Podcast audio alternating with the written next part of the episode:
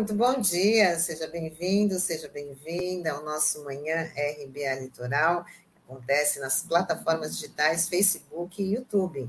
Vamos nessa edição de é, terça-feira, 1 de fevereiro de 2022. Junto comigo, Sandro Tadeu, Douglas Martins. Muito bom dia.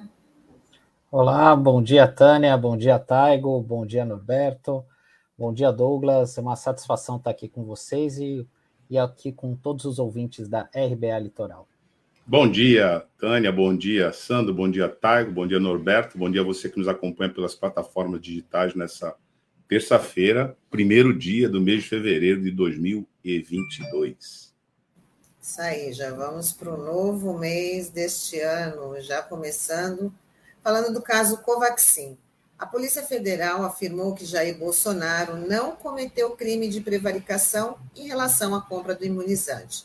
É o que consta no relatório enviado ao Supremo Tribunal Federal pela PF, que argumentou que não era função de Bolsonaro, aspas, a prática de atos de ofício de comunicação de irregularidades. O inquérito apura a atuação de servidores federais na negociação para aquisição da Covaxin essa decisão deixou desapontado muitos senadores, né, os que participaram da CPI da Covid, e eles já estão aí tomando as providências, né, Douglas? É. Sandro? Opa, estou de volta. um probleminha aqui no áudio, não estava ouvindo vocês. Aí tive que reiniciar aqui. Você quer começar a comentar, porque o senador Randolfo Rodrigues, né, que foi vice-presidente da comissão da CPI da, da Covid, lamentou esse relatório da Polícia Federal entregue ao Supremo Tribunal Federal, dizendo que o presidente não prevaricou. Aliás, foi o tema de, de, dos últimos meses, pegou vários meses né, da CPI da Covid, esse caso da Covaxin, aí revelando a omissão do governo federal e o negacionismo, não, negocionismo, como eles chamaram, né?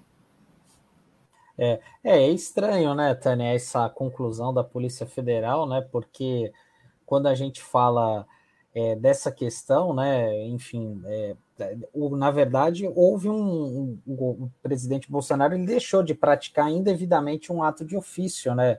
É, de você não e mandar investigar o caso. Né? E a gente está falando é, de um escândalo, de um contrato no, de 20 milhões de doses né, dessa vacina da Covaxin, que, era produzida, que é produzida na Índia, e que passa diretamente pelo Ministério da Saúde. Né? Então, assim, é algo que é muito grave, né, revelado, é uma irregularidade grave apontada por um servidor é, do próprio Ministério da Saúde, estamos falando de um provável caso de corrupção também. Então, nada mais, nada menos, o presidente deveria, no mínimo, mandar investigar ou abrir alguma apuração com a Controladoria Geral da União, enfim. Mas nem isso foi feito, né? E agora, é, diante dessas evidências, né, enfim, é, fica muito claro que assim, o Augusto Aras deveria tomar uma atitude, né? Mas é, desse, é, não dá para se esperar muito do Augusto Aras, né, em relação a isso, por tudo que ele vem fazendo aí, ou deixando de fazer, melhor, né, em relação ao presidente Bolsonaro, que até por conta da nossa lei, é, tudo, a, toda, qualquer denúncia relacionada ao presidente da República, quem tem o um único poder para isso é o Procurador-Geral da República, que é escolhido pelo próprio presidente. Então, é por isso que até a gente brinca aqui, né, que ele é um dos principais guarda-costas aí do presidente. O outro seria o Arthur Lira, que segura ali, mantém na gaveta mais de 140 pedidos de impeachment contra o Bolsonaro, e por conta disso ele fica lá. E lembrar também é, que agora esse, esse relatório da PF vai para o STF, para o Supremo Tribunal Federal, que já tem um, um inquérito aberto relacionado a esse caso, né? Tanto é que quem é a relatora dessa ação lá é a ministra Rosa Weber, que hoje é a vice-presidente do Tribunal é, do, do Supremo Tribunal Federal. O caso Covaxin fez parte das apurações da CPI da Covid. Né? CPI que, durante seis meses, levantou vários episódios ligados à corrupção no governo federal, negacionismo, e chegou à conclusão das responsabilidades diretas do governo federal e das autoridades, a começar pelo próprio presidente da República, nas mortes que poderiam ter sido evitadas durante a pandemia. A CPI acabou, mas a pandemia continua e os efeitos do negacionismo também. Esse caso é um caso que envolve um contrato né, de compra para vacinas superfaturado. Na época, é, essas doses foram negociadas a R$ 80,70 e avaliada naquele período pela própria CPI como quatro vezes acima do que vinha sendo negociado com as outras vacinas. Caso, por exemplo, da AstraZeneca, é, que foi negociada também e foi produzida pela Fiocruz, que era a de menor custo na época. Mas, assim, vale a pena a gente citar o que falou um dos senadores que compôs a direção da CPI da Covid sobre esta conclusão da Polícia Federal no que diz respeito à conduta do presidente da República, que foi informado desse superfaturamento e de todas essas transações escusas e efetivamente, em termos objetivos, nada fez aspas, não bastasse desmoralizar as instituições, agora Bolsonaro esculhamba com a Polícia Federal. Precisamos tirar esse maloqueiro da presidência neste ano. Vamos pedir a convocação do ministro da Justiça e do diretor da Polícia Federal para prestar esclarecimentos ao Senado. Fecha aspas. Essa foi a afirmação do senador Randolph Rodrigues. Na verdade, essa é uma conclusão é, inaceitável, né?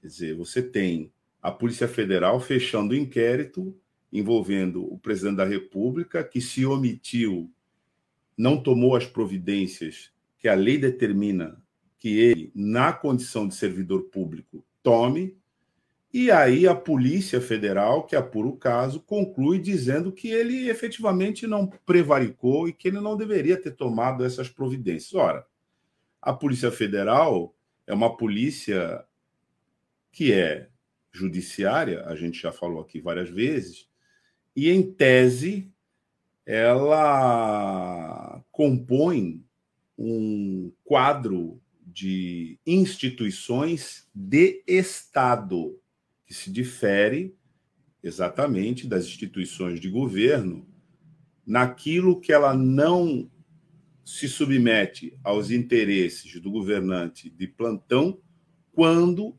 estes interesses contrariarem as instituições de Estado e os próprios interesses, vamos dizer assim, mais amplos, né, políticos da sociedade. É, nós temos aqui um exemplo de uma polícia que, nesse sentido, se encaminha no, no, na direção contrária. Bom, já é bem conhecida também as intervenções que o presidente da República fez na Polícia Federal para livrar a sua própria cara e a da sua família. E também é bem conhecida a condição é, da cúpula, da direção da Polícia Federal de se submeter a esse tipo de manobra. Vamos ressalvar o corpo de servidores de carreira da Polícia Federal. Aliás, esses que estão no comando também são de carreira, mas vamos distinguir daqueles que traz dentro de si, no exercício da sua função, essa missão de servir a sociedade brasileira e não a um governante de plantão, principalmente quando ele tem pendores tirânicos como é o caso desse que ocupa a presidência da República. É evidente que essa conclusão é uma conclusão esdrúxula. Agora, a gente precisa ver quais vão ser as consequências a partir daí. Se a gente somar esse episódio àquele outro em que o presidente da República se, se recusou a prestar depoimento, uma vez intimado a fazê-lo pessoalmente pelo Supremo Tribunal Federal. A preços de hoje, o que a gente tem é um presidente insurgente com relação às instituições de Estado, às quais ele jurou, ao tomar posse, cumprir a lei e não é qualquer lei, né? A própria Constituição. Nesse caso, ele quebra o juramento, descumpre a Constituição e atende seus próprios interesses. E conta, infelizmente, para isso, com a cúpula da Polícia Federal. É, e a gente vai dar continuidade, continuando a falar aqui da Procuradoria-Geral da República, que denunciou ontem o ministro da Educação, Milton Ribeiro, pelo crime de homofobia. O crime teria acontecido durante uma entrevista ao jornal O Estado de São Paulo, onde Milton Ribeiro atribuiu a homossexualidade a famílias desajustadas. Vale ressaltar que a denúncia foi assinada por Humberto Jacques de Medeiros e não por Augusto Aras. Agora é o Supremo Tribunal Federal que decide se o ministro se torna réu. E essa foi um caso que veio à tona no final da tarde, né, e gerou muita repercussão, e é, uma, e é um marco, né, para para em relação a esse caso, né, de uma denúncia é, pelo crime de homofobia envolvendo o ministro de Estado, acho que isso nunca ocorreu, e, e, agora esse caso vai ser relatado no STF pelo Dias Toffoli, né? É, e realmente foi uma declaração que causou muita repercussão na, na ocasião. O, o, ministro, que é um pastor evangélico, né? Ele é, ele é aqui é nascido em São Vicente, tem uma igreja evangélica aqui em Santos. É, usou um, termos que não se utilizam mais, né?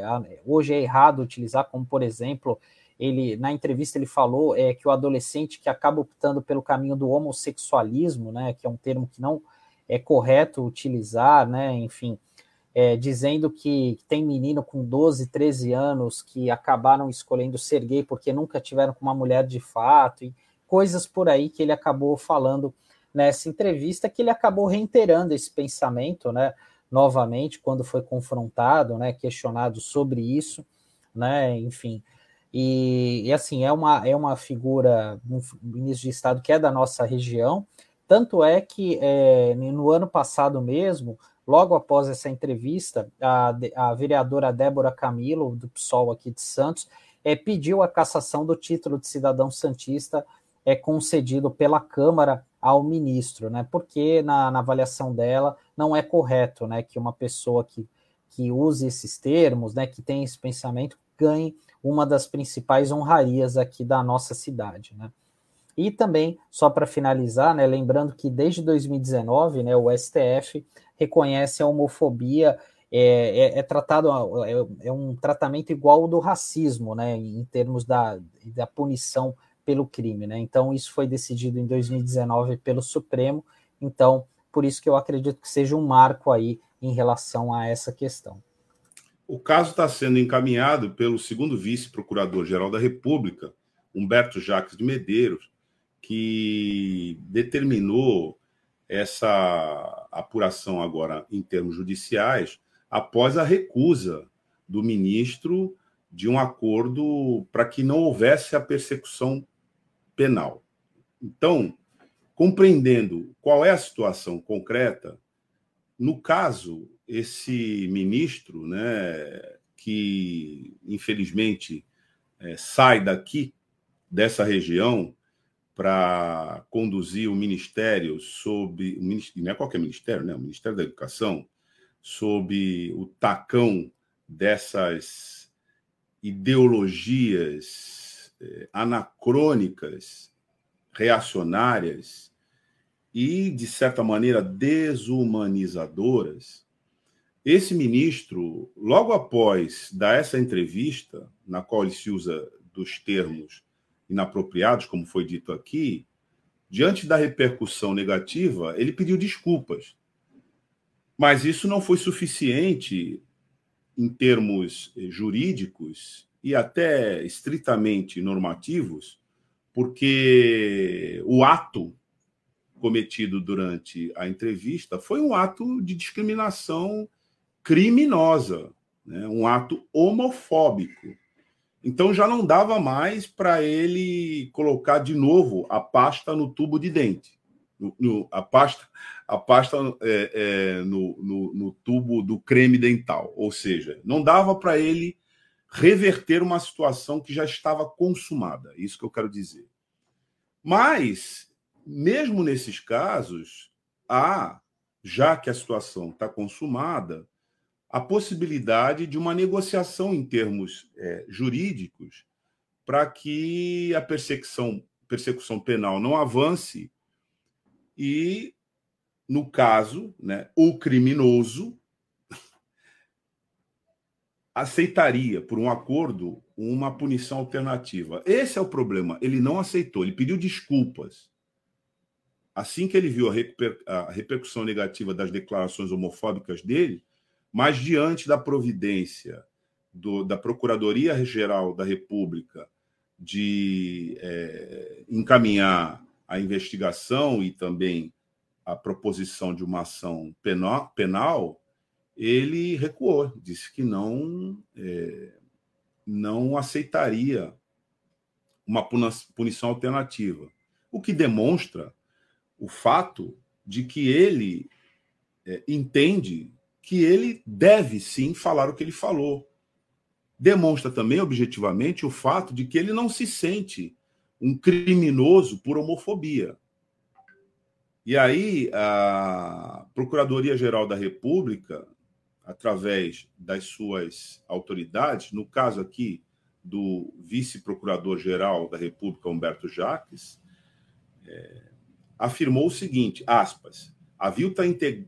Avilta integrantes desse grupo e seus familiares emitindo um desvalor infundado quando há pessoas induzindo outros grupos sociais a ter por legítimo o descrime, por insustentável prejuízo sem lastro, por reforçado estigma social, por aceitável a menos-valia de pessoas e por explicável a adoção e manutenção de comportamentos de rejeição e mesmo hostilidade violenta a esse grupo humano vulnerável, fecha aspas. O que quis dizer o procurador, é, o vice-procurador-geral é, da República, Humberto Jacques, nesses termos? O que ele quis dizer foi o seguinte: o crime de homofobia ele tem no seu cerne né, uma conduta repulsiva de humilhar seres humanos pelas suas características específicas, tida por aquele que humilha como impróprias de ser humano. Então, essa discriminação por homofobia, e nós vamos ainda nessa edição tratar de outra discriminação racial, é a base da conduta de um, uma sociedade intolerante, violenta, patriarcal, homofóbica e criminosa, que todos nós temos que combater. E isso se torna muito mais grave quando esse crime é cometido por uma autoridade de Estado no exercício da sua função, como no caso lamentável desse ministro homofóbico da educação. É por isso que a Procuradoria-Geral da República não teve alternativa, porque além de ser criminoso, este cidadão tem convicção de que ele pode praticar esse crime. E se ele tem essa convicção e na posição que ele ocupa, ele o faz, ele dá um exemplo para toda a sociedade de que, querendo, todos os homofóbicos estão liberados para participar para praticar esses crimes. Portanto, a punição dele, nesse caso, é, é exemplar. Não que a gente seja adepto é, de que a punição, pura e simplesmente, é uma atitude que vá resolver problemas como esse. Mas neste caso aí, onde esse ministro se recusou a reconhecer o caráter é, antijurídico, ilícito, ou seja, antissocial, regressivo da sua conduta, ele se recusou diante da Procuradoria-Geral da República a reconhecer esse ato. Aí não, não, não, não sobrou nenhuma alternativa a não ser levá-los, levá-lo ao, ao, ao Supremo Tribunal Federal, por conta do cargo que ocupa, para que ele seja é, julgado. Veja, como foi dito aqui, não tinha havido ainda, com essa repercussão, com essas dimensões, uma providência do sistema judicial brasileiro contra a homofobia. Não tinha havido, mas nesse caso não tem como não haver. Não tem como não haver. Então, é, o que a gente pode esperar é que isso seja levado até o final até pelo seu caráter pedagógico para toda a sociedade brasileira. Com certeza, e vamos combinar que demorou, né? Porque uma declaração que foi dada em 2020 só agora tem esse, esse desfecho, é, que a justiça seja um pouco mais, mais rápida. Bom, e prosseguindo, as companhias de cruzeiros marítimos decidiram estender a suspensão das atividades até o próximo dia 18. A medida visa analisar a evolução da pandemia e dar continuidade às discussões necessárias com as autoridades competentes. Já a Anvisa sugeriu que a temporada de cruzeiros seja suspensa definitivamente. É, esse foi um assunto que a gente abordou na última quinta-feira aqui com, com o médico Sérgio Zanetta, né? Até porque a, a, proibição dos cruzeiros, né, inicialmente era até o dia 4 de fevereiro, e até a gente é, tinha comentado aqui que provavelmente esse assunto viria à tona nesse agora nessa semana, né? E agora, até por uma questão de bom senso, né, a CLIA resolveu adiar essa, manter essa suspensão até o dia 18 de fevereiro. Embora ressaltando aqui, né, até utilizando o conhecimento do Zanetti em relação a isso, é, realmente houve, é, não há condição do Brasil retomar essa questão da, do dos cruzeiros, né? Enfim, a gente sabe da importância econômica que tem para o setor, em especial aqui para a nossa cidade, até porque é, Santos é o principal ponto de embarque é, dos passageiros de cruzeiros aqui do país, né? Isso sempre foi é, quase 50% a 60% dos embarques é feito, é, são feitos a partir de Santos, né?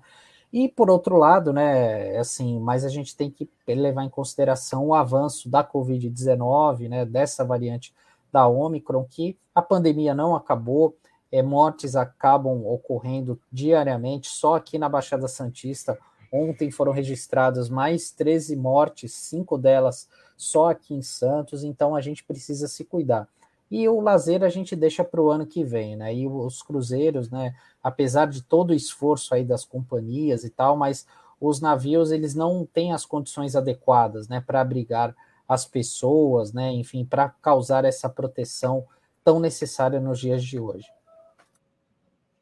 É, o que se avalia, inclusive pela nota né, das empresas, ou da Associação das Empresas que tomaram essa decisão, é um fato objetivo de que se esperava movimentar 360 mil turistas nessa temporada. E o impacto é, com a paralisação dessa atividade é de 1,7 bilhão, além na opinião deles, da geração de 24 mil empregos que fica comprometida, são empregos sazonais, temporários, etc., mas são empregos que ficam comprometidos é, com essa paralisação.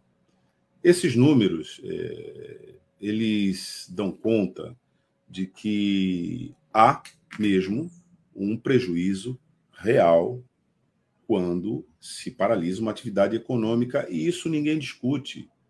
Agora, Quis trazer especificamente esses números nesse contexto, porque desde o começo da pandemia, o que se afirmava, e infelizmente a gente tem que continuar afirmando, é o papel do Estado diante de uma situação onde a sociedade precisa ser defendida em todas as suas dimensões, tanto sanitária, como na parte de é, geração de renda, emprego, etc., parte da economia. Então, o que a gente não tem até hoje, isso por opção desse governo, é um plano do Estado para suportar essa exigência objetiva que se coloca da paralisação das atividades econômicas em plena pandemia. É isso que a gente não tem. Esses números, ou números como esse, foram utilizados lá no começo da pandemia pelas autoridades do governo federal para defender uma tese. A tese é: bom, pessoas vão morrer e daí? A economia não pode parar. E houve muita gente que é, fez coro com essa tese. Aliás, na nossa cidade, nós não vemos mais isso. Eles foram vencidos pela realidade. Mas um grupo de terraplanista é, surtado, todo final de semana, fazia carreatas em favor das mortes. É claro que eles não diziam que eram em favor das mortes. Eles diziam que era em favor dos empregos, da retomada econômica, etc. Mas, objetivamente, era em favor das mortes. Agora, esse episódio que nós estamos vendo aqui demonstra que, mesmo aqueles que tocam essas atividades, uma hora se rendem, se dobram à realidade, que é essa. Não dá para você promover uma atividade de lazer, como disse o Zaneta aqui, bem lembrado pelo, pelo Sandro, né, ao se referir às embarcações, aos navios de cruzeiro no contexto da pandemia, o que ele dizia era: bom, são convidários flutuantes. Ali está todo mundo confinado, dizia ele, numa caixa de aço, e é evidente que a, o contágio, a contaminação ali vai ser acelerada, é, e como a gente está vendo nessa fase que nós estamos vivendo, né, a Omicron continua sendo letal.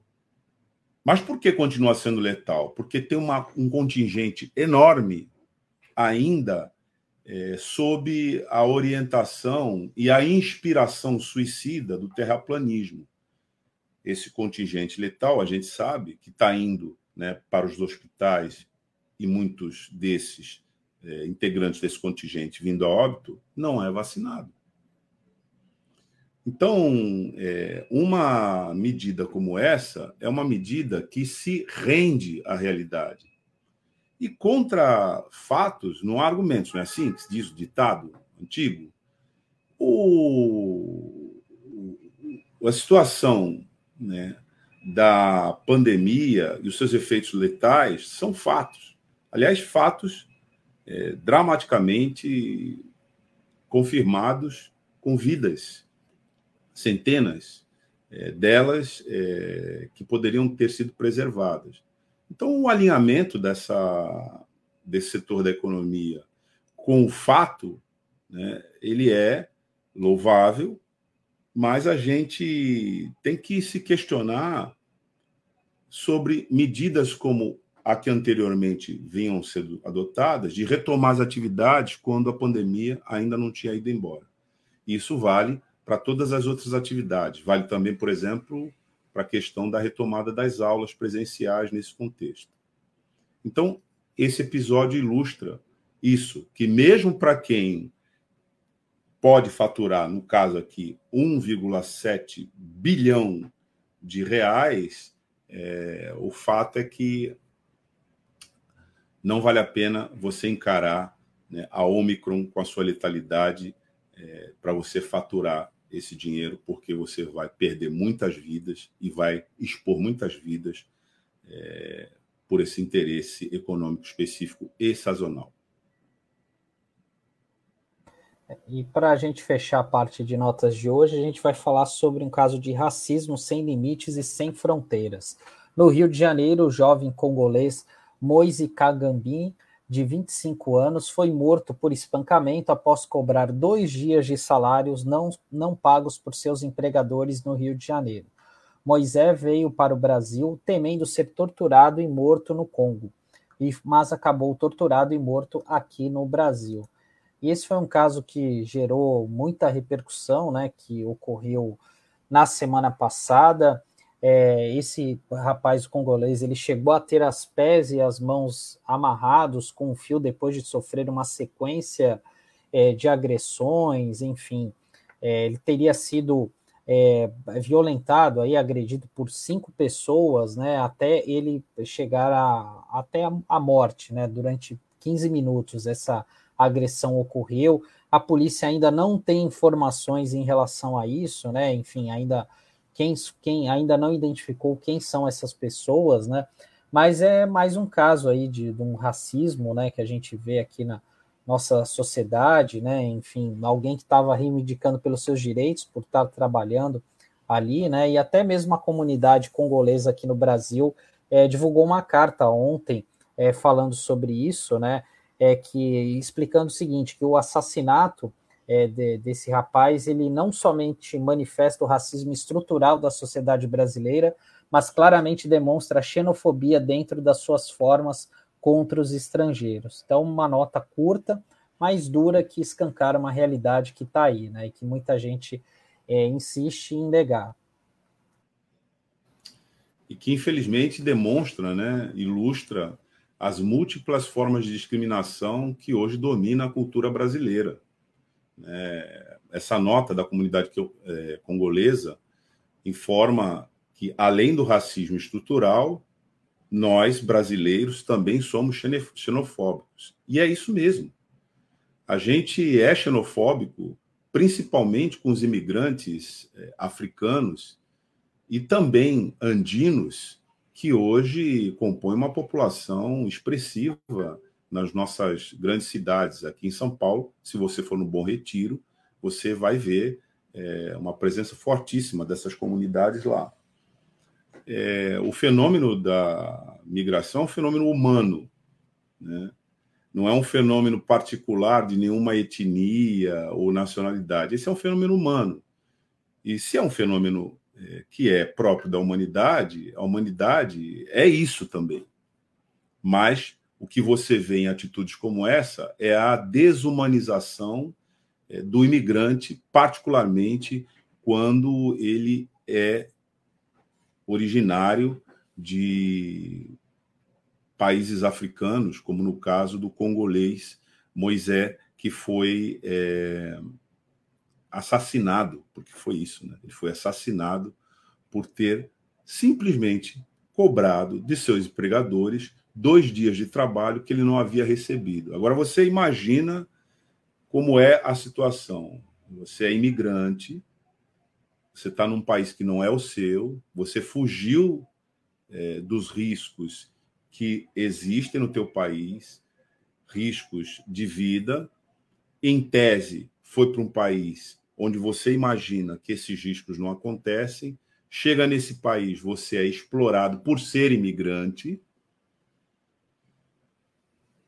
trabalha e não é remunerado, e quando você chega né, ao seu empregador para cobrar aquilo que te é devido, você é espancado até a morte. O caso aqui é um caso que já tem repercussão, evidentemente, nacional e internacional, não é apenas é, pelo simples fato né, da inaceitável, intolerável, né, dessa reação absurda dos empregadores é, de assassinar aquele que comparece é, perante eles, no caso aí, esses empregadores, para cobrar o que eles devem.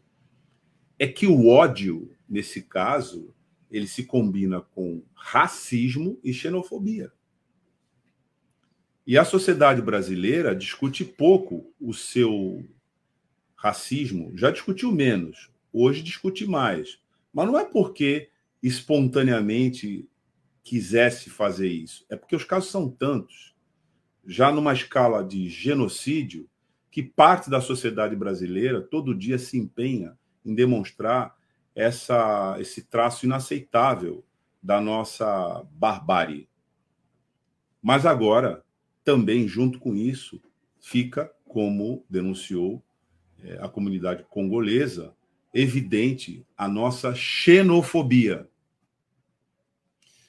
E é claro, a gente não pode deixar de registrar que certas correntes políticas chegaram ao poder de Estado defendendo isto. defendendo que uma sociedade deveria perseguir, matar, eliminar todo aquele que pensasse diferente do grupo dominante.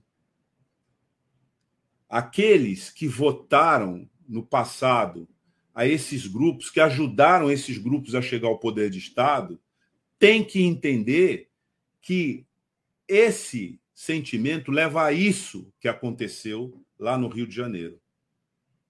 Então, não é um episódio apenas que deve ficar nas páginas criminais pela sua brutalidade e pelo homicídio é, acontecido. É muito mais do que isso. Isso é um símbolo do que representa, em última instância, a consagração de uma mentalidade do ódio racista, xenofóbico e fundamentalista religioso quando chega à direção de Estado.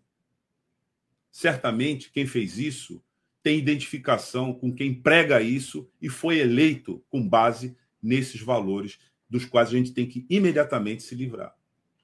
Então, o caso é, Moisés é um caso é, que vai muito além do sacrifício desse jovem congolês diante da ignorância e da intolerância que insiste em marcar a nossa sociedade. Só queria é, encerrar isso, esse, esse comentário dizendo o seguinte: isto aqui foi, foi construído por mais de 300 anos de sacrifício do povo africano. A escravidão e o ódio racial está no alicerce dessa sociedade. E nós só começamos a destampar esse horror muito recentemente, porque até muito recentemente a gente mentia para nós mesmos dizendo que isso aqui era o paraíso racial, um paraíso racial onde pretos e pretas foram é, sistematicamente afastados, quando não eliminados, pelo simples fato de serem pretos e pretas. Se você tem alguma dúvida, vá conferir os números que dão conta do genocídio da juventude preta pelas polícias militares Brasil afora. Tudo isso está ligado e nós precisamos romper. E toda vez que a gente puder falar, a gente tem que falar, porque nós precisamos romper com isso. O Brasil não é uma sociedade civilizada. O Brasil é um caldeirão de barbáries que precisa ser afastado o quanto antes. Isso só vai ser feito com quem reconhece, pode reconhecer que isso é inaceitável. Então, é, não há o que falar diante desse caso a não ser clamar por justiça por Moisés. É, já aproveitar e ler o comentário do, do Newton, que está acompanhando a gente aqui. Bom dia, Newton. Ele falou: o assassinato do congolês é resultado também da emergência de ideias e posturas nazifascistas que se deu com o Bolsonaro. Né? Essas pessoas pegaram a senha. Ele fala: o posto 8 da Barra da Tijuca se situa a alguns metros da casa do Bolsonaro no Rio. Trata-se do centro do bolsonarismo lá na capital carioca. É isso aí.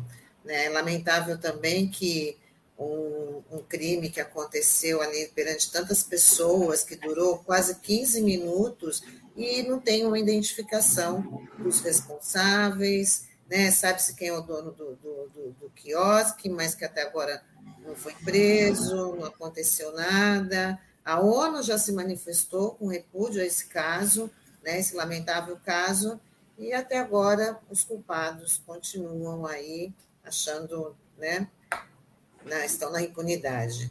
Não, você vê o paradoxo, Tânia, desse país que a gente vive, onde o, a autoridade máxima do executivo recentemente decretou luto de três dias para um apologeta do ódio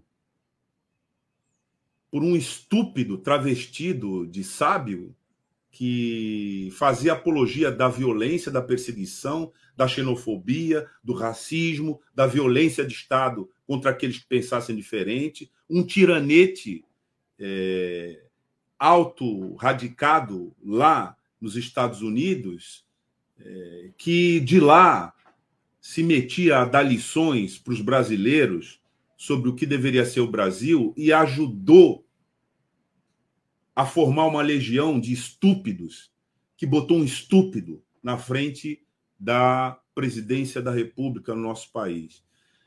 foi decretado três dias de luto depois da morte deste sujeito. Um país que é, sentiu a morte de outras figuras importantíssimas para a cultura nacional, como no caso da Elza Soares, que no final da sua carreira dedicou a sua voz sistematicamente a dizer que a carne mais barata do mercado é a carne negra. Elza Soares, reconhecida no mundo inteiro pelo seu talento, pela peculiaridade da sua voz, pela potência da sua presença na cena, ao final, né, já praticamente nonagenária, foi uma jovem aguerrida na defesa da dignidade e da diversidade humana a partir, inclusive, da questão racial. Veja, nenhuma palavra desse governo no passamento de Elza Soares. A sociedade não, não, não precisou, evidentemente, dessa palavra para se sentir consternada e muito entristecida pela perda monumental que foi no caso de Elza. Eu estou simbolizando Elza, mas foram vários outros no, nos tempos é, recentes em que a gente perdeu, inclusive por conta da pandemia. Não foi o caso de Elza, claro.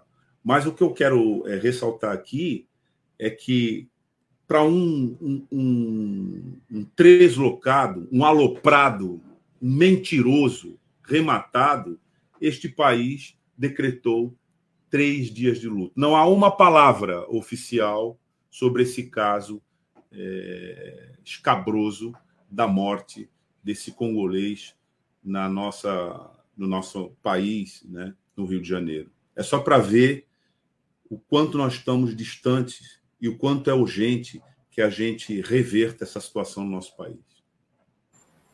É isso aí. Bom, Hoje a gente começa uma série aqui no nosso Manhã RBA Litoral.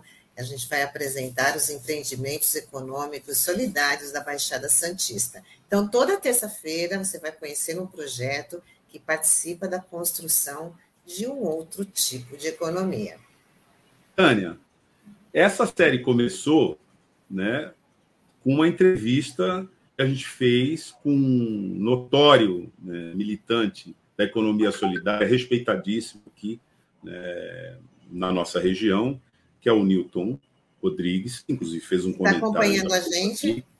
É, e ele já vinha falando é, desse tema aqui conosco, mas a gente, é, naquela oportunidade, se convenceu de que essa é uma estrutura que existe, já tem várias é, atividades em torno dela na nossa região, mas precisa é, ser melhor compreendida, inclusive na sua essencialidade para alternativas é, sociais e econômicas de geração de renda, de trabalho e renda, é, com justiça social, porque não é necessariamente uma realidade absoluta de que você só trabalha se você submeter à condição de ser explorado, que é a condição básica do capitalismo. Né?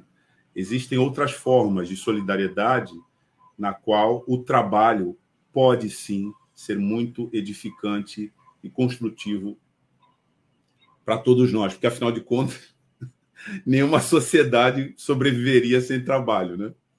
tudo que a gente faz, tudo que a gente fala, tudo que a gente consome é resultado de trabalho. Então, é, é, com, é com muita felicidade que a gente inaugura essa série aqui na RBA Litoral. E aí, lembrando aqui a audiência de que é uma série. Nós faremos é, toda terça-feira. Toda terça-feira a gente vai estar apresentando um projeto. Queria até que o Tairo já rodasse a nossa vinheta da, que a gente preparou para a série.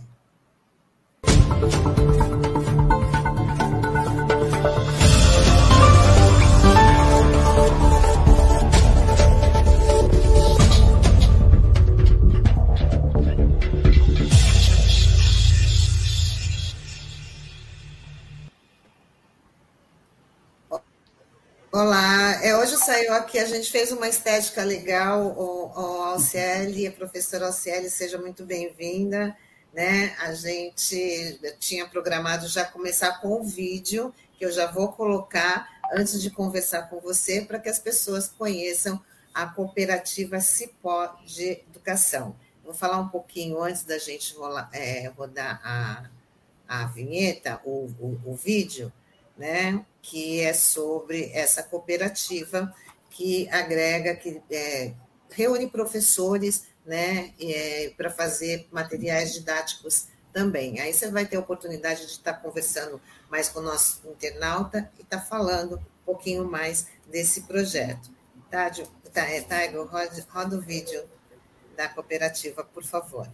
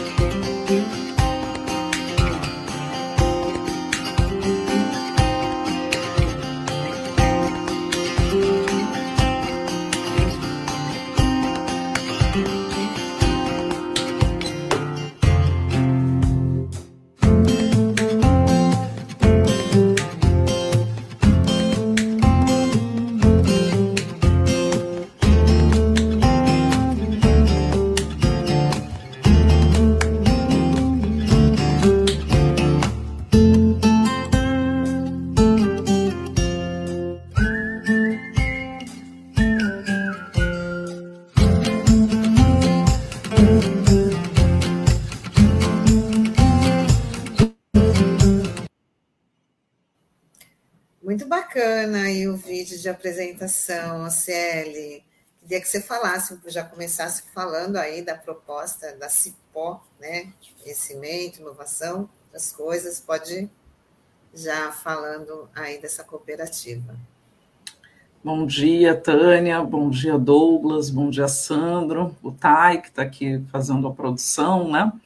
Antes de mais nada, Tânia, é, acho que a fala que você fez do Douglas, né, trazendo como essa série começa é muito importante, porque a RBA Litoral abriu um espaço para os empreendimentos econômicos solidários mostrarem seu trabalho, mostrarem como se organizam a partir dos valores e princípios da economia solidária.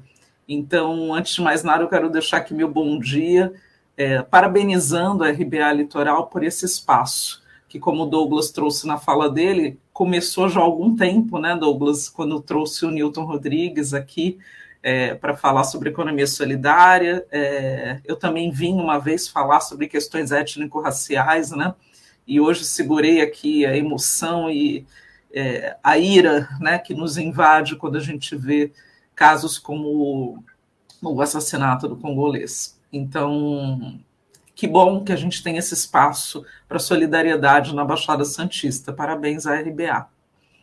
E eu pedi, né, a gente, um dos nossos cooperados, né, e sua companheira organizaram aí esse videozinho da Cipoc, tem vários momentos, né, ele começa ali com nós mascarados, então ele vai de trás para frente, é, e mostra a cooperativa, né, o que, que é ser cooperativa na Baixada Santista, um município com uma renda per capita tão alta e com tanta desigualdade? Né? Por que, que a gente opta por esse modelo? Por que, que outra economia acontece de fato aqui? E como que a Cipó atua em educação nesse sentido? Então, hoje eu acho que esse é o nosso papo, né? É um papo muito importante.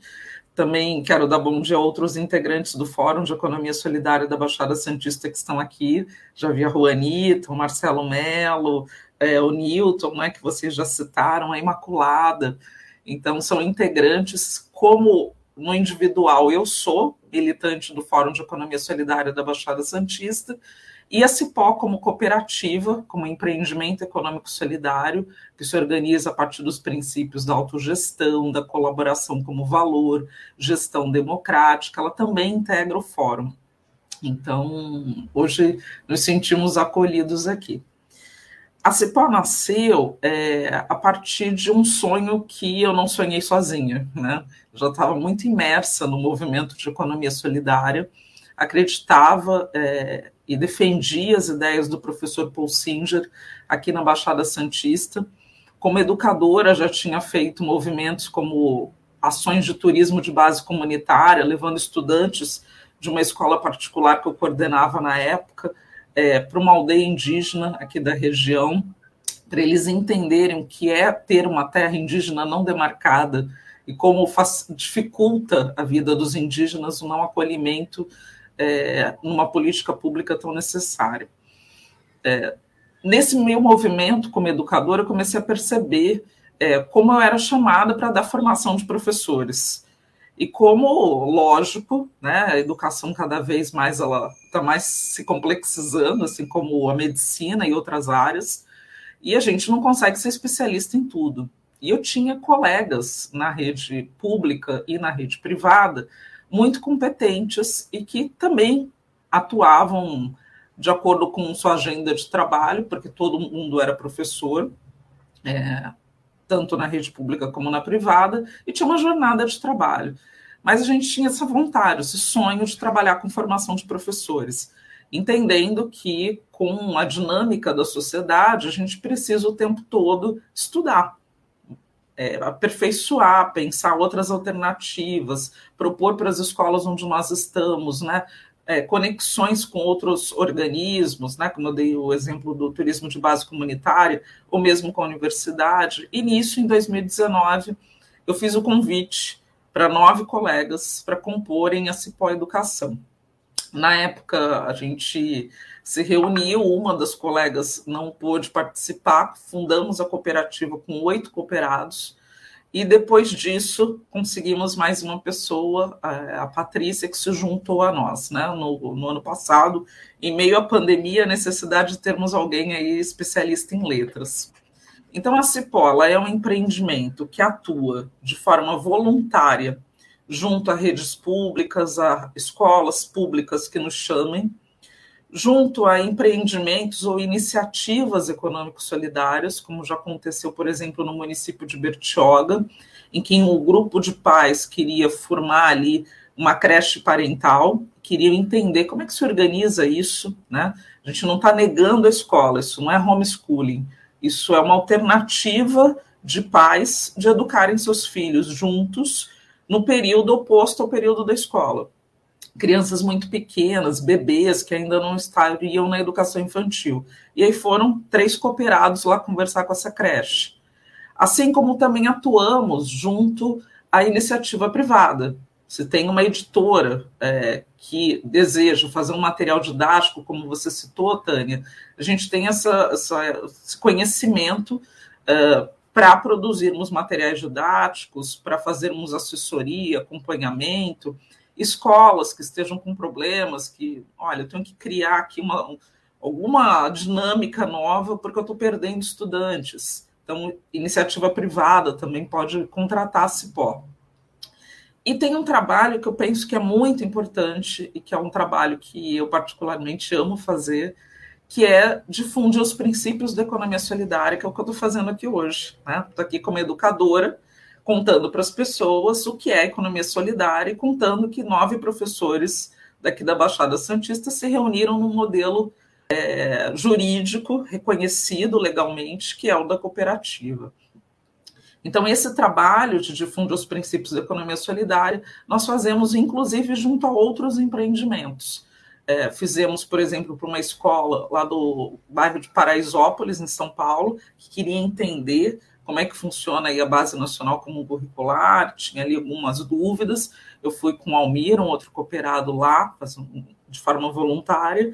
É, participamos de programas como esse, de rodas de discussão e apoiamos outros empreendimentos.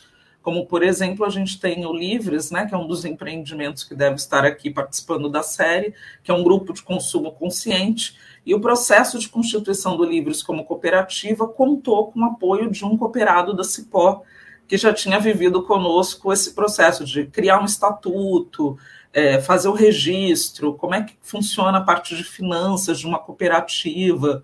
É, então, toda essa normativa né, que é tão inacessível para as pessoas, que não nos é ensinada na escola, é um ponto também de atuação nosso, inclusive defendendo que isso passe a integrar o currículo das escolas, porque se a gente quer educar para a emancipação das pessoas, que é muito diferente de educar para o empreendedorismo individual, né? Porque individualmente a gente tem muita dificuldade na vida, a gente não acessa a mudança, porque a gente tem um problema de acesso graças a várias mazelas, como o racismo estrutural. A gente precisa abrir espaços educativos para falar de economia solidária. E hoje vocês estão abrindo um aqui com um programa é, e com essa série que eu tenho certeza que vai ser muito bonita e que vai gerar muitas aprendizagens para a nossa região. Com certeza. Sandro? Alciele, bom dia, é uma satisfação estar recebendo você aqui. É, e eu queria que você falasse um pouquinho, né, é, até mesmo da formação do professor, até a ideia de vocês criarem essa cooperativa, né? Porque assim, nós somos jornalistas aqui, né? A gente não sabe como é a formação do professor. Eu imagino, estou deduzindo aqui, até por alguns professores, que muitos deles não têm essa noção, né? Muitas vezes eles são preparados para estar tá ali na sala de aula, às vezes até vendida a ideia, olha, que é um sacerdócio e tal, né? Mas a, a missão do professor é muito maior do que isso, e como você falou, exige uma capacitação constante. Muitas vezes o professor não tem tempo. E eu acho que isso também passa pela questão do, é, do planejamento estratégico né, das escolas, enfim. Eu queria que você falasse um pouco sobre isso e como que a cooperativa pode ajudar nesse processo né, de, do planejamento das escolas né, para melhorar essa questão da formação do professor. Uhum. Perfeito, Sandro. Então, ser professor é uma profissão, né? Paulo Freire, em um dos seus livros, nomeou como professor assim, tia não. Né? É, a sociedade brasileira cresceu entendendo que o professor fosse um sacerdócio, como você trouxe, um dom, né? e não uma profissão que tem seus direitos, que tem uma necessidade formativa, que tem um percurso de trabalho, precisa de condições de trabalho. Então, isso é um primeiro ponto, né? De por que, que a gente escolheu uh, trabalhar com formação de professores. Escolhemos também porque, com a mudança da vida em sociedade, então, com uh, o excesso de apelo, por exemplo, de tecnologia, é, com excesso de informações que precisam ser organizadas e didatizadas, ou mesmo ter uma curadoria, né? A gente fala, ah, tem no Google, digita no Google, mas a gente sabe que não é bem assim, né? A gente tem que formular uma busca, a gente tem que conferir é, se a gente está falando de uma fonte segura, a gente tem uma habilidade de antecipação, de desconfiar quando aquele conteúdo é, não isso aqui está estranho, não está correspondendo, deixa eu checar mais uma fonte. Essas são todas competências e habilidades que são desenvolvidas para nós ao longo da vida. E para o professor também não é diferente. É, quando a gente caiu na pandemia, né, em março de 2020, quando entramos de fato na pandemia, né, com todas as restrições e as escolas fecharam, a maioria dos colegas professores aqui da Baixada não tinha formação suficiente para assumir escolas de forma remota, usando o computador da sua casa, usando aplicativos, plataformas. Isso não nos foi ensinado durante as nossas licenciaturas, até mesmo porque não era necessidade nessa medida em que nós estamos precisando hoje. E mesmo com o retorno hoje das escolas, tem várias outras habilidades, inclusive é, acionar é, instituições que estão na sociedade e que são parceiras da escola, como o SUS e o SUAS, em situações de vulnerabilidade do estudante, que também não foi ensinado para nós na, na escola, nem nas licenciaturas de História, Pedagogia, Filosofia. Como é que você identifica um estudante em estado de vulnerabilidade? Como é que eu ajo em relação a um estudante que se corta, né? A prática do cutting. Como é que eu lido com bullying? Como é que eu lido com racismo dentro da escola? Essas são questões que normalmente não são discutidas. Então, uma coisa que nos uniu na cooperativa foi a concepção construtivista de entendimento do mundo, que tem um diálogo muito bonito com a economia solidária. Porque se olhar para os valores da economia solidária, autogestão, cooperação, democracia, solidariedade, respeito à natureza, valorização e promoção da dignidade do trabalho humano, Estou olhando para o lado aqui que eu estou lendo um documento da Senais, da Secretaria Nacional de Economia Solidária, uma cartilha sobre economia solidária. Se olhar para esses valores, eles são princípios também no construtivismo. Então, na Cipó, é, nós usamos metodologias participativas. Então, roda de conversa, a gente teve uma formação muito bonita que um cooperado nosso fez, o Almir, para discutir a identidade do professor da escola da atualidade, porque mudou. Ser professor em 2022 é muito diferente de ser professor em 1980, quando alguns de nós estávamos na escola. Então, essa, esse olhar né, para a sociedade, para a sua dinâmica, é, acreditando em princípios que nos unem e numa gestão democrática, ela está dentro do empreendimento, no funcionamento dele, em que nós cooperados dividimos tarefas, em que temos aí uma, um cuidado com a cooperativa que dá muito trabalho, viu, contábil, financeiramente, e que a gente está aprendendo a ter. Então, ali tem gestão democrática, mas também tem gestão democrática na forma como a gente dá formação nas escolas e nos princípios que nós defendemos para as escolas, sejam elas públicas ou particulares, né, gente? 88% dos estudantes do Brasil em idade de educação básica estão na rede pública. Então, a Cipó precisa trabalhar com a rede pública e tem se aproximado de algumas prefeituras, inclusive da Secretaria de Educação de Santos, é, para apoiar e levar esses princípios da economia solidária para o currículo dessas escolas.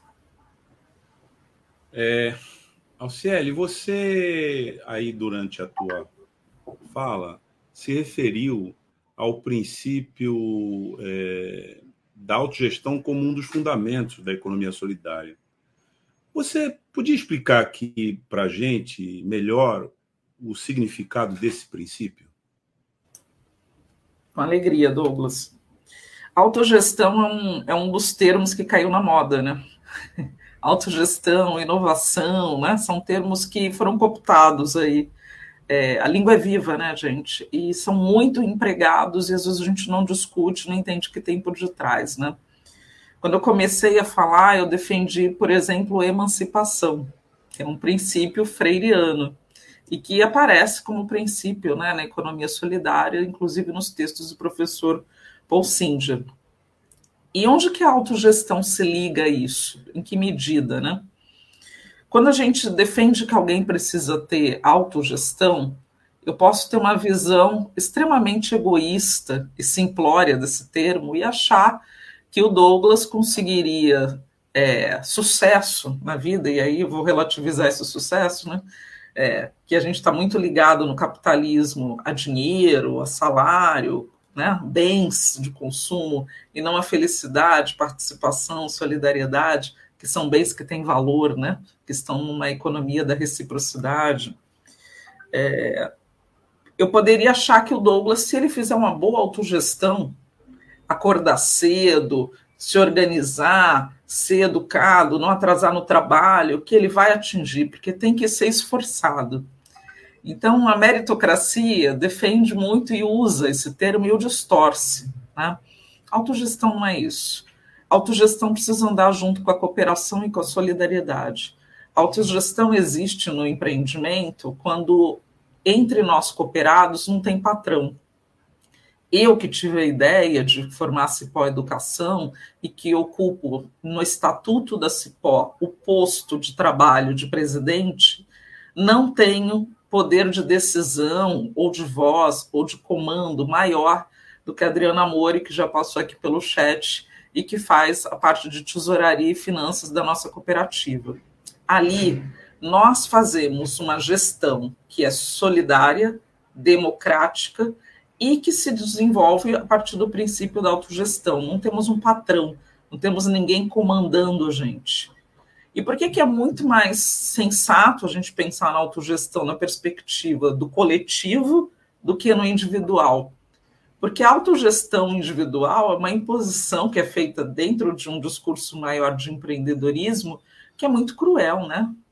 A gente entender é, que existe racismo estrutural é entender que um, uma menina preta, um menino preto, não tem acesso à educação na mesma medida que um menino, uma menina brancos de um bairro privilegiado da Orla da Praia de Santos. Eu estudei por oito anos na escola pública, o irmão José é na subida do Morro do José Menino. Lá, nós éramos, na maioria, eu era preta como várias outras meninas e meninos da minha classe. Quando eu fui fazer ensino médio técnico, eu fiz numa escola particular porque eu tive bolsa de estudo, numa escola que tinha bolsas por filantropia, era ligada à Igreja Católica. Nessa escola, a maioria não era preta, era branca. Então, entender isso é entender que a autogestão não vai se dar apenas por esforço individual, é, que ignore toda uma questão de acesso, uma, uma, uma, uma organização social que é excludente. A autogestão para a economia solidária precisa se dar de forma coletiva. Ela é possível porque as pessoas atuam juntas. Ela é possível porque a Adriana me apoia nas finanças e eu apoio a Adriana. E mesmo sem ter estudado finanças, nós conseguimos, como empreendimento, nos autogerir, assumindo a responsabilidade dos erros e acertos que nós fazemos no caminho. Então, quando a gente faz lá uma planilha e a gente erra e não paga uma conta e tem que pagar juros, né? Porque, infelizmente, uma cooperativa, no momento atual do Brasil, está pagando os mesmos impostos que uma empresa que tenha um milhão de rendimento mensal, né, que é o teto do, do Simples Nacional, um milhão não, 100 mil é o teto do Simples Nacional mensal, né, que dá mais de um milhão no ano. E a gente está muito longe disso. É, mas a gente consegue levar um modelo de autogestão dividindo tarefas, aprendendo juntos e pedindo ajuda. A gente contou no nosso percurso com vários, inclusive servidores públicos, é, um deles nos explicou todo o procedimento de como funcionava a abertura, né? E como servidor público, ele nos apoiou é, ali com informações para que a gente conseguisse o nosso processo. Isso é uma, um conhecimento que hoje a gente transmite, né? Para outros empreendimentos, para outras cooperativas, como eu citei. Anselmo, eu queria que você falasse ainda da. Você já, já citou sobre a atuação da Cipó né, na rede pública. Queria que você explicasse um pouquinho melhor sobre como é que dá essa, essa atuação da Cipó e quais os resultados, o que vocês já identificaram assim como desafio para poder implantar o projeto da economia solidária. Ah, é, a economia solidária, Tânia, aliás, se eu usar o princípio né, da solidariedade de forma mais ampla, ela é defendida em todos os documentos oficiais de educação hoje. Se olhar para o Conselho Latino-Americano de Aprendizagem e Serviço Solidário, está lá a solidariedade no nome do conselho e está também na forma como o, a CLAES, né, esse conselho, propõe para a América Latina trazer as questões do território como currículo das escolas. A Unesco lançou um documento agora que fala reimaginando o um novo contrato social, nosso futuro para uma educação conjunta. Está lá colaboração e solidariedade como valor. Inclusive, educação para o bem comum. E a ideia do bem viver é uma ideia defendida pela economia solidária. Né? A gente precisa partilhar o bem viver. A gente precisa ter uma construção de sociedade com justiça social, com equidade. Então, o nosso trabalho junto às escolas públicas, é um trabalho para trazer esses princípios para o currículo, porque eles estão nos documentos legais de educação, mas eles são trazidos numa perspectiva de educação para valores. Vamos ser solidários, né? Como se solidariedade fosse apenas a dimensão da caridade, da ajuda que se dá para alguém. E não é essa solidariedade apenas, essa também é importante. Né? Agora, na pandemia, é, quem tem fome tem pressa, foi muito importante. Todos os voluntários que saíram à rua entregando comida, reunindo cestas básicas, né? Agora, para a transformação social, a gente precisa da solidariedade como princípio humano, como entendendo que todos nós precisamos fazer trabalho voluntário, todos nós precisamos trabalhar para essa construção do bem comum. Então, nosso trabalho junto às escolas públicas e redes é nesse sentido. A Prefeitura de Santos, a gente se aproximou já de duas escolas, né, é, escolhidas pela Secretaria de Educação como escolas que poderiam começar um diálogo conosco. É, a gente tem um princípio legal, né, é, no contrato da, dos entes públicos que os empreendimentos precisam ter três anos então, o nosso processo já andou totalmente, só que a gente está esperando completar esses três anos no meio do ano para efetivar um, um, plano de trabalho com a Secretaria de Educação de Santos, é, e que traga a economia solidária de fato para o currículo das escolas, ligando isso a projetos didáticos que as crianças estudam. E aí, só no detalhe, para vocês terem uma ideia, uma das escolas que nós conversamos fazia já um projeto com os refugiados. Essa questão no congolês me, me, me ativou essa memória. E esse projeto com os refugiados era porque a escola ficava no centro da cidade. Então, um projeto que faz sentido para o território e para a comunidade escolar. Então, isso está também nos documentos de educação que falam da importância de trazer as questões do território para a prática de sala de aula. Fazer esse trabalho com os refugiados, a gente pode trabalhar os princípios da economia solidária. Né? Então, como é que eu coopero com esses refugiados e aprendo com eles? Né? Como é que eu crio uma relação de reciprocidade, onde a criança pode aprender é, sobre a cultura, sobre a vivência, sobre os problemas daquele cidadão, e isso também a constitui como cidadão. Como é que eu posso traçar isso? Isso não tira é, o protagonismo do professor na elaboração dessas sequências didáticas, desses projetos. Quem vai pensar a aula é o professor. A Cipó entra como um apoio para fazer a formação dos professores, e por isso que a gente escolheu a formação, para que eles possam pensar sobre essas coisas e organizar isso no currículo das escolas. Então, por isso que a gente tem até esse nome, né? Esse nome Cipó veio da ideia de ser caminho, né? De unir esse ecossistema, criar de fato aí uma, uma floresta de possibilidades dentro da economia solidária. Em Peruíbe, a gente fez, é, junto com a Juanita Trigo, ela está até aqui também acompanhando, uma participação é, apoiando educadores de uma escola pública do estado de São Paulo que queriam fazer um itinerário, né, uma eletiva é, de economia solidária. Então, como tinha a possibilidade de o currículo agora ter partes abertas, eles não queriam qualquer coisa, né? Eles não queriam empreendedorismo solo, eles queriam emancipação. Então, como é que eu discuto isso pelo, pela economia solidária, como é que eu posso construir um currículo de uma eletiva assim? Então, eu e o Almir demos o apoio, conversamos, enviamos materiais sobre economia solidária, textos do professor Paul Singer, construímos colaborativamente com eles o plano de ensino da eletiva. A eletiva aconteceu e no final os estudantes é, apresentaram trabalhos e tal.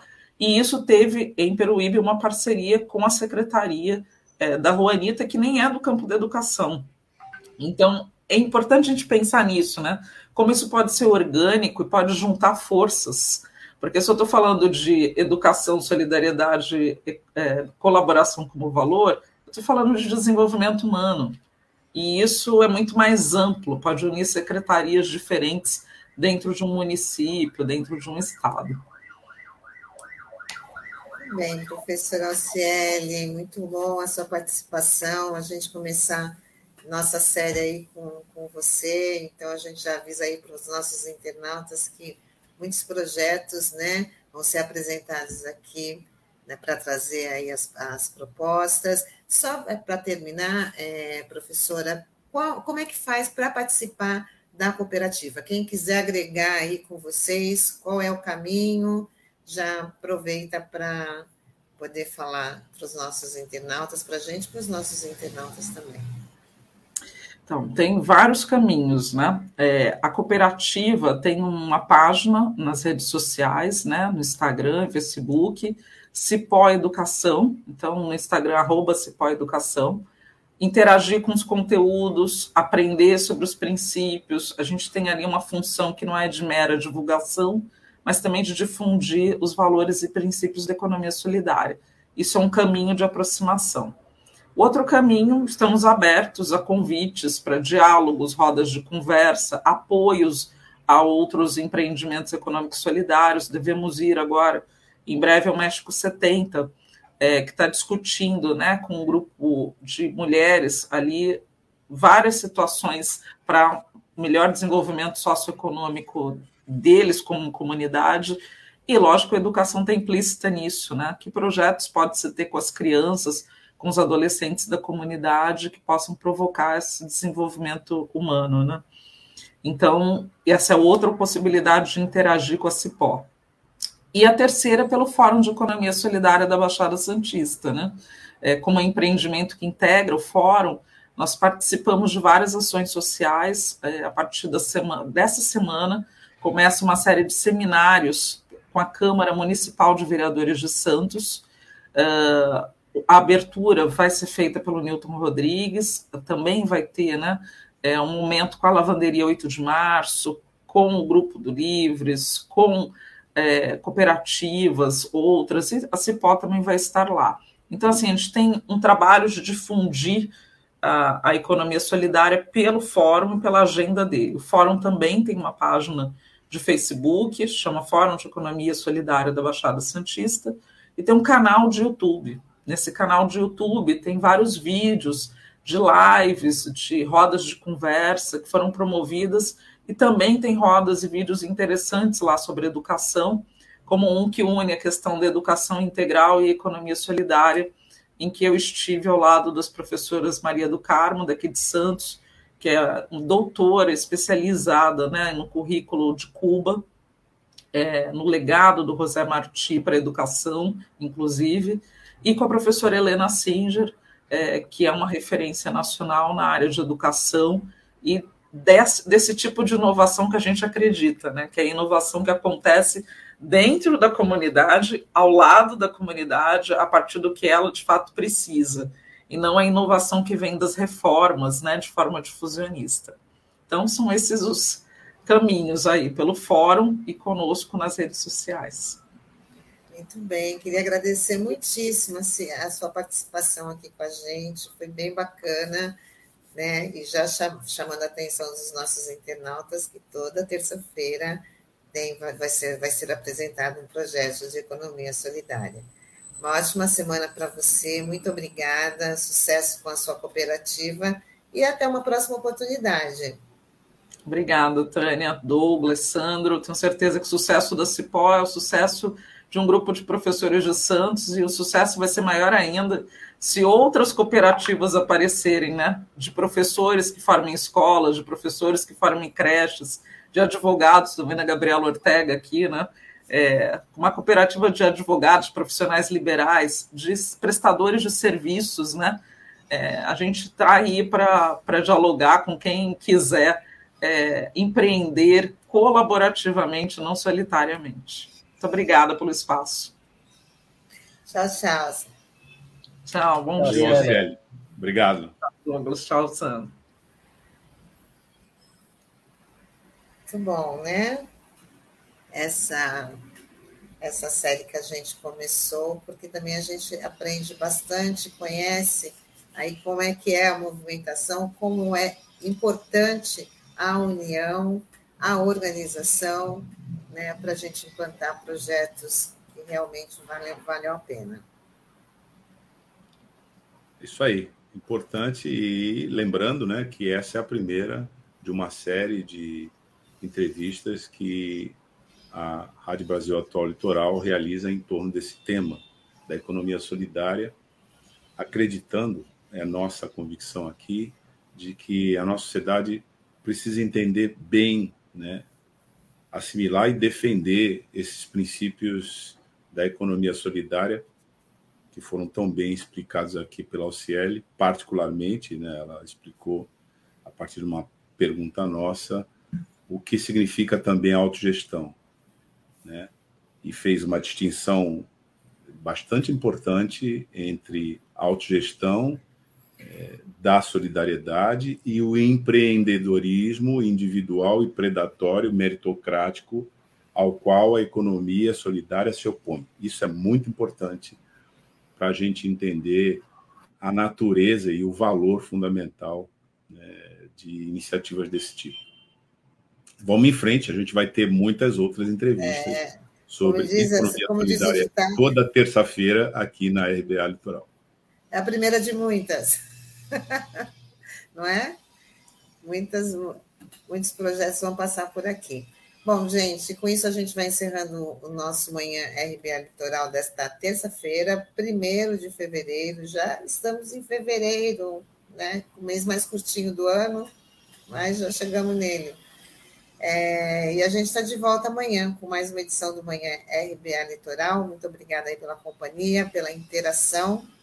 Né? Curtam nossa página, compartilhem nosso conteúdo. Isso é muito importante para a gente também continuar aqui com o nosso programa. Tchau, isso tchau. É isso aí, pessoal. Até amanhã. Tchau, tchau. Até amanhã.